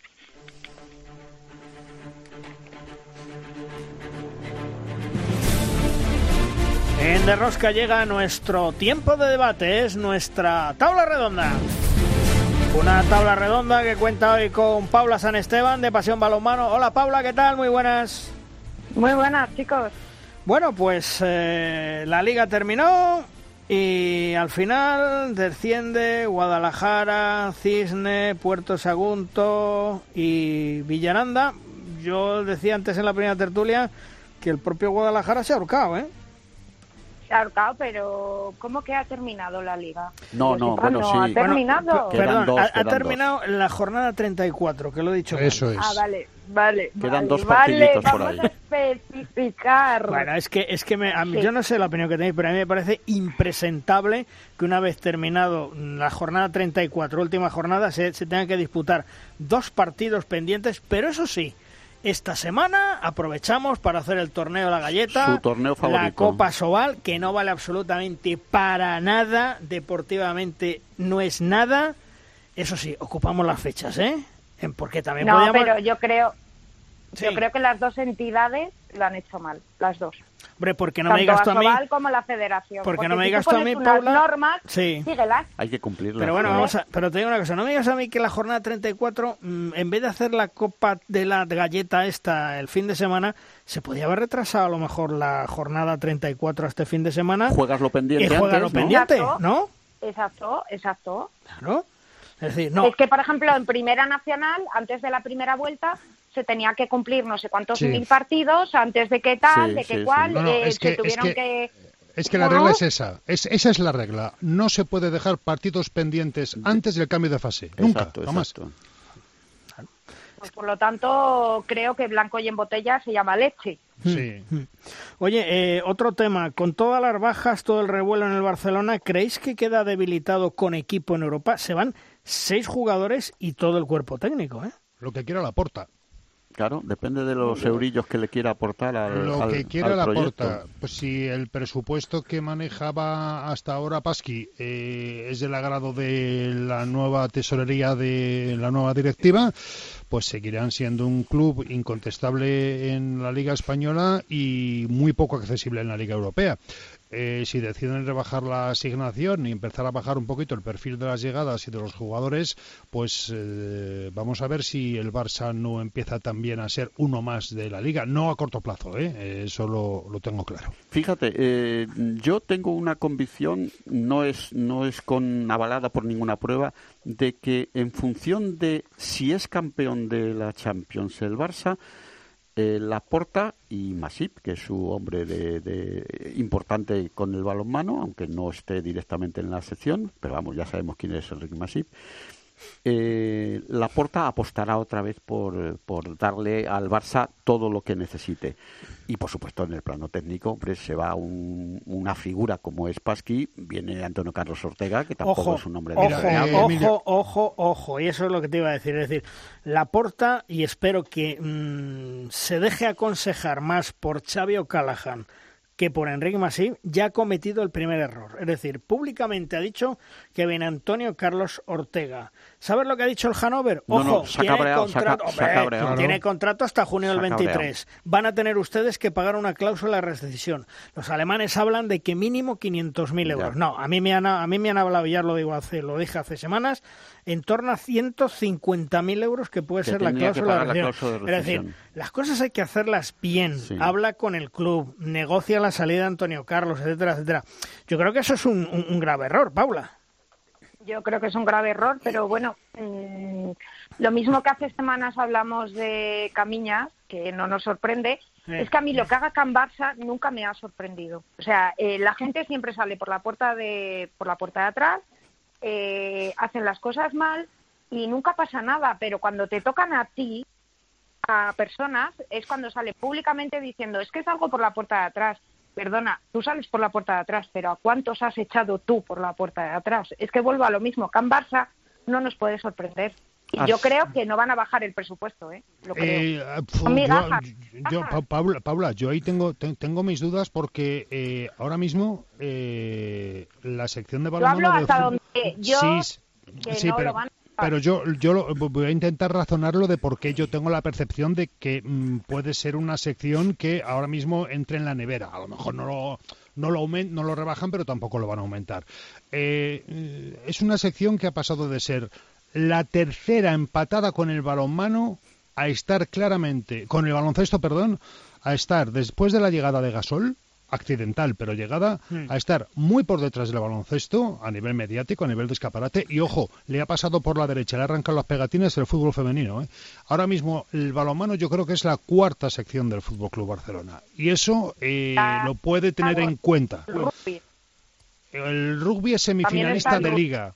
está el hockey patines, que es campeón de Europa. El fútbol sala. Fútbol sala. Yo creo que el balonmano es cuarta, quinta sección todas formas, De todas formas, compañeros, en la línea que apuntaba Luis, eh, el presidente Laporta tendría que dejarse aconsejar, bueno, pues por la gente que sabe de balonmano y si ha confiado en Xavier Callahan, pues sería el primero. Yo eh, hace dos, eh, tres lunes... Emilio, de verdad, ¿tú crees que Laporta se va a dejar bueno, pues, aconsejar por alguien? Bueno, vamos a ver, no tiene que hacerlo públicamente, puede decirle, oye, ¿qué, hacemos en este caso? Mira, yo hace tres lunes, me parece, cuando se anunció... Venimos de, venimos de estar una hora hablando de Mustafa. Mm, bueno, no, voy a establecer paralelismos, pero...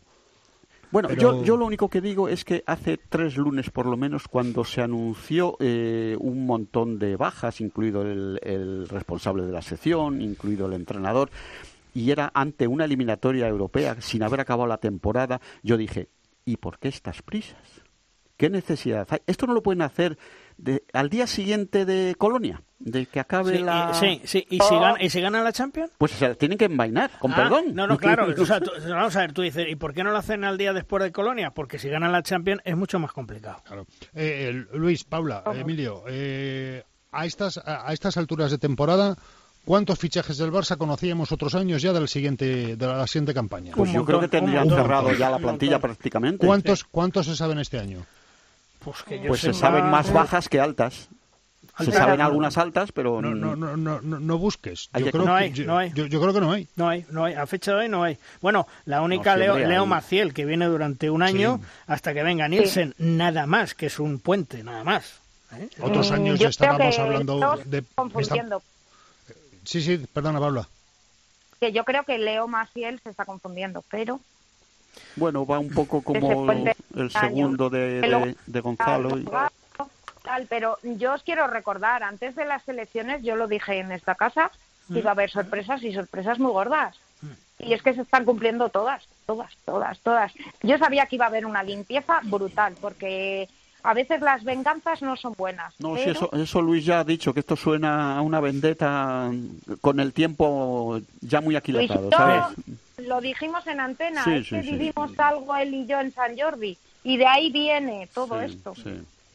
Por cierto, me cuentan mis pajaritos. Ah, bien pajaritos que el núcleo duro de Asobal, ya sabéis, los de siempre, formado por Francisco Pérez, el de Puente Genil, al que me cuentan le llaman el sacapuntas, Mario Arranz, del Atlético Valladolid, y Tano Franco, de la de Mar de León, por supuesto, la mano negra, que es la excrecencia en la sombra, Adolfito el Fantasías, ese visionario del precio de la gasolina, parece ser que siguen oponiéndose a la firma del convenio con la Real Federación Española de Balonmano.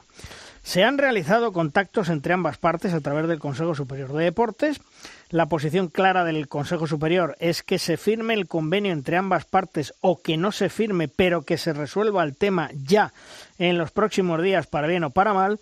Y recordemos que el convenio, si se firma entre la Federación Española de Balonmano y la Soval, tendrá que ser ratificado en la Asamblea Extraordinaria que se llevará a cabo a finales del próximo mes de junio.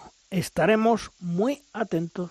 Mira, Luis, eh, soy Emilio. Eh, que se firme o no se firme el convenio y que haya un grupo de presión el que tú apuntas de que no querría firmarlo, habría que ver qué, es lo que hay que firmar. Pero de todas formas, eh, vuelvo a recordar que Asobal es la patronal de los clubes de, de la primera competición española masculina.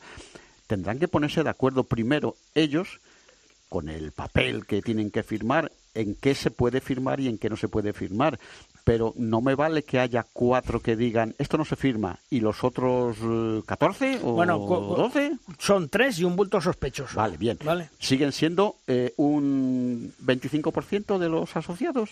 ¿El resto qué pasa? ¿Que no tienen ni voto? Pero, Es que, pero es que son desgraciadamente los que mandan. y, yo digo una cosa ahora, Asobal tendrá que pagar ahora a los equipos que descienden los derechos que son 48.000 por barba, es decir, Adolfito y sus secuaces, mi pregunta es, ¿harán lo mismo que con el balonmano Logroño y le dirán, ah, pues nos pagamos?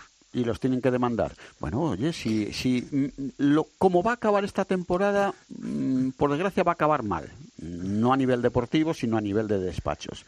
Eh, si no se eh, firma este compromiso... Paula. Paula. No, que digo que aparte a Guadalajara, aparte de los derechos de imagen, le tiene que dar su patrimonio. Exacto, claro. sí, sí, es lo que dice Luis. Claro. Sí, sí. Claro. Y luego hay un dato que he estado buscando porque es muy curioso. Es decir, Adolfito el Fantasías, mm, si realmente los rumores que hay de desaparición del balonmano Guadalajara, que podrían ser, podemos tener el caso. Me han llegado, ¿eh? A ti también te han llegado, ¿no? Bueno, pues en el caso de que el balonmano Guadalajara desapareciera, pues eh, curiosamente el balonmano Club Balonmano Guadalajara desapareció en el año 1996, es decir, la primera vez que desaparece. Si desaparece ahora la segunda, ¿a que no sabéis quién estaba metido en aquella junta directiva y quién aunque está pues, eh, como bulto sospechoso en un lado, está metido y está influyendo mucho en el Guadalajara actual. ¿A que no sabéis quién? Bueno, yo creo que sería Adolfo Aragonés. Hombre, Adolfito el Fantasía. Él, proviene de allí, de Guadalajara. El visionario de la gasolina. Este hombre es que donde va triunfa. Y porque mm, ya no está en Asobal y espero que no le dejen eh, seguir influyendo en Asobal. Porque si no, este se carga absolutamente todo. Es un tío gafe, es un tóxico.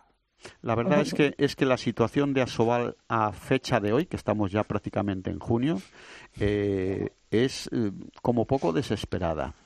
Eh, va a tener que tragar las orcas caudinas aquellas de los romanos, se las va a tener que comer con patatas.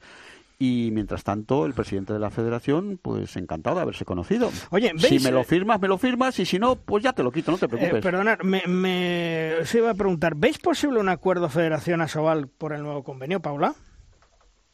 Mm, yo creo que por el bien del balonmano debería. Tendría que hacerse, sí. ¿Y tú, Juan Carlos? Yo creo que es que no queda otro remedio, ¿eh? No, eh, es decir, si queremos hacer del balonmano un deporte creíble, eh, yo creo que están abocados a entenderse, están condenados. ¿Y tú, Emilio, cómo sí, lo sí, no, sí, sí, lo he dicho antes. hay que firmar un compromiso, porque si no, supone que Asobal ya no será ni siquiera bulto sospechoso y la federación recuperará las competencias. O hay convenio o Asobal deja de ser alguien.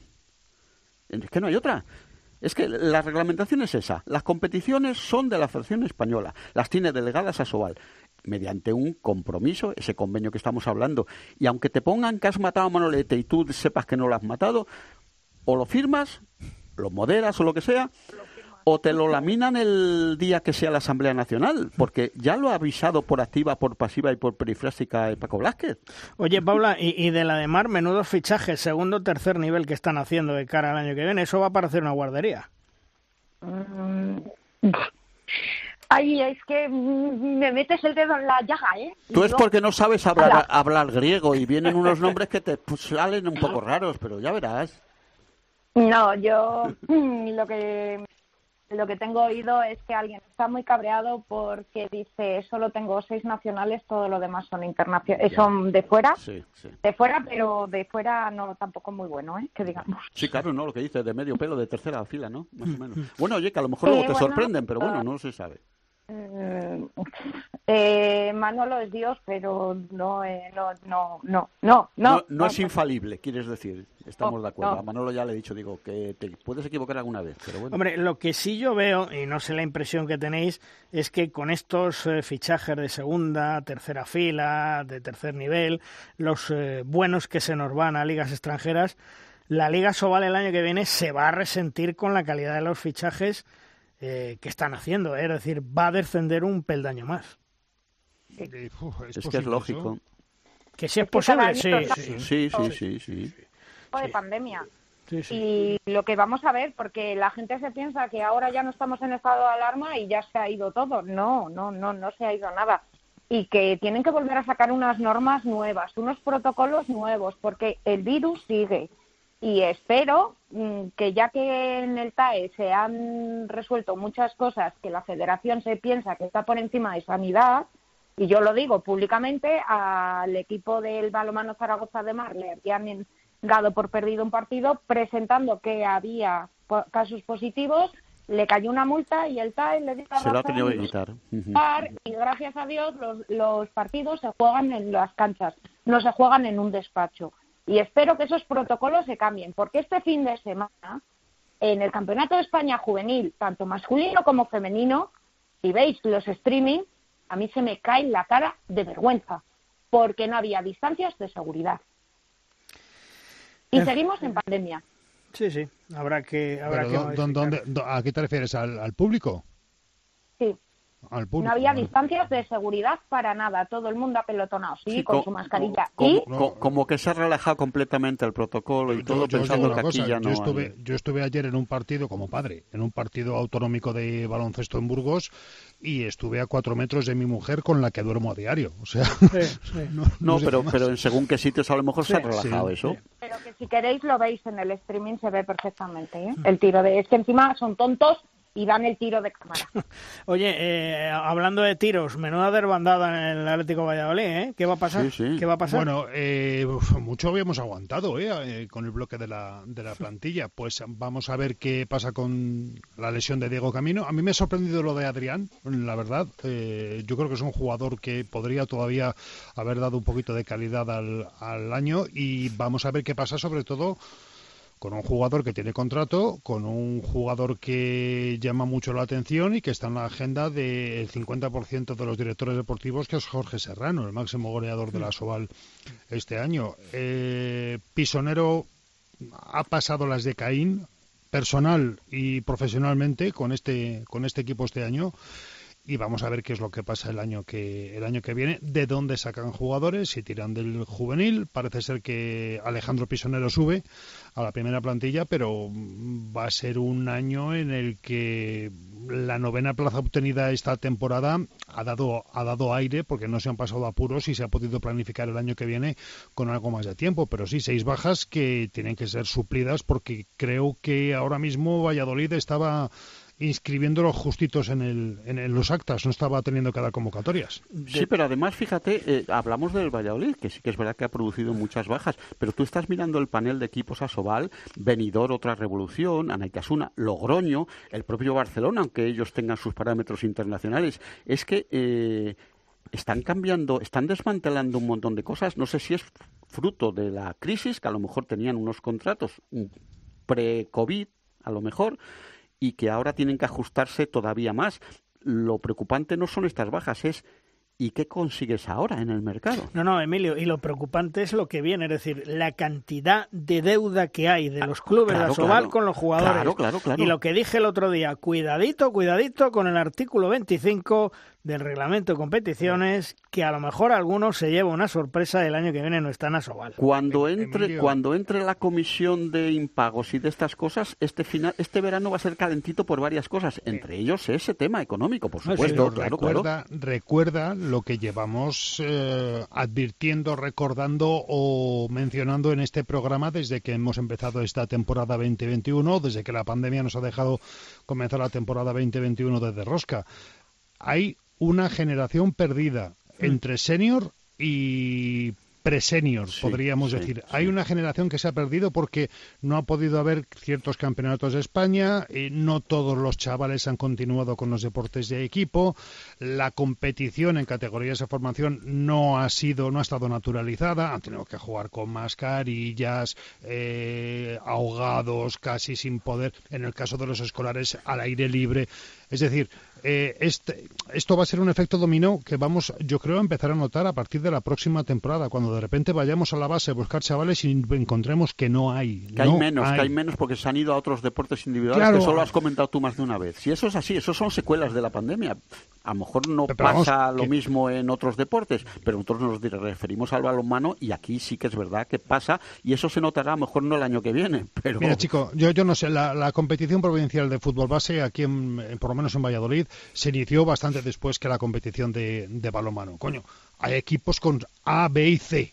Sin embargo, en balonmano o en baloncesto ha costado formar plantillas. hay, en, en, en, en deporte escolar hemos pasado de 15.000 niños a 5.000. De 15.000 a 5.000. Dos tercios de los niños han decidido no hacer deporte este año con los, con los, Juan Carlos, estos, estos lodos traerán otros. claro. Estos polos trajeron estos pero, ¿sabes, ¿sabes qué es lo fácil? Llamar al de Aranda, llamar al de Nava, llamar al de León y pedir a la Junta. Eso es lo fácil. Bueno. Y respuesta a que no han tenido. Que yo sepa, ¿no? está ahora mismo la directora general de deportes. Para, dar dinero, ¿no? Está, la Junta eh, más pendiente de lo que tiene que estar, que son las vacunas, que de Lo, que no tiene que estar. Y de dar de comer a la gente que no tiene. ¿Eh? Eh, ahí que, las que yo le he dicho Mara una vez, que no tienen vergüenza cuando hay gente que tiene que ir a las basuras de los supermercados a recoger lo que se tira para que puedan. Hay prioridades en la vida. Bueno, vamos a terminar nuestra duela. Paula, cuídate, un beso hasta otro día. Un besazo, chicos. Hasta luego. Hasta luego. Vamos terminando programa, vamos terminando edición. Como siempre, con el maestro, con Tomás Guas y sus 7 metros. Lanza, Tomás. Malvarros Quitos, el mundo del balonmano sigue dando escándalos al más alto nivel. Nuestro gran Ramón Gallego, presidente de la Comisión de Reglas de Juego y Árbitros de la IHF, ha presentado su dimisión por las muchas injerencias de Hassan Mustafa presidente de la cosa, en su trabajo a menos de dos meses para los Juegos de Tokio. Interferencias de las nominaciones de los árbitros y como castigo tras varios desencuentros con Mustafa se le incluye de los Juegos. Un Mustafa con un mando dictatorial desde el año 2000 que siempre ha estado rodeado de polémica y rumores de corrupción. Esto se termina cargando el balonmano, queridos, pero no, aquí estaremos nosotros para defenderlo. Eso sí, vaya tropa. Terminamos el programa, Juan Carlos, hasta la semana que viene. El presidente de la cosa. nunca, nada, nunca nada mejor definido por parte del maestro. Le ha faltado la segunda. Le, ha faltado la segunda palabra. Nostra. La, cosa, gran película. Un abrazo. Un abrazo hasta la semana que viene. Emilio, la semana que viene más y mejor. Sí, porque estamos terminando y esos dos partiditos que le quedan a Granollers, eh, que todavía hay un puesto en Europa en litigio. Y como tú dices, pues ni un pase tiene esto. Acaba la competición, pero esto no ha acabado. La semana que viene nosotros volveremos con todo lo que es actualidad en el mundo del balonmano. Os esperamos próximo lunes aquí en Derrosca. ¡Adiós!